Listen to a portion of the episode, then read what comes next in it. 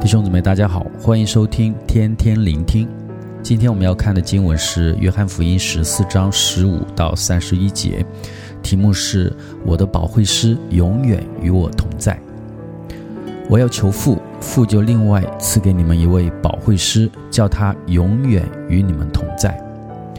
约翰福音十四章，这里是主耶稣在即将被抓之前啊，为了坚固门徒们的信心，让他们心里不致忧愁，而跟他们说的一段话。他首先啊，鼓励门徒们啊，虽然他即将离去，但他们要持守信心，因为他去是为他们预备地方啊，并且呢，将来要接他们去父那里。接着呢，他应许说啊，他要求父，父就另外赐下一位保惠师，要永远与他们同在。这位保惠师啊，就是真理的圣灵。保惠师到底是什么意思呢？首先哈、保惠师就是好比这个法庭上的辩护人呢、他是替被告人发言、辩护、做见证的。那么为谁做见证呢？首先肯定是指的主耶稣哈、因为他在约翰福音十五章说哈、从父那里差来的保惠师啊，也就是真理的圣灵，是要为他做见证。其次呢，就是那些爱他并遵守他命令的门徒，圣灵啊，同样也会为他们做见证。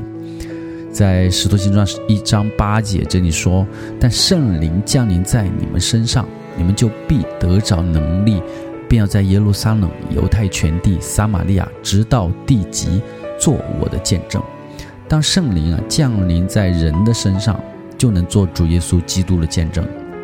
其次呢，保惠师啊也是安慰者。门徒们啊不仅要见证主耶稣受难、复活、升天，接着还要承接大使命。而作为耶稣的门徒啊，包括今天的我们，将要面对的一切，并不是一帆风顺的啊。当我们经历软弱、疲乏、逼迫、患难的时候啊，有同在的圣灵给我们安慰啊，是非常的重要。很多时候啊，上帝并没有改变我们的环境。挪走我们的苦难，但是他会赐给我们安慰师来安慰我们啊，让我们有信心和能力继续奔跑。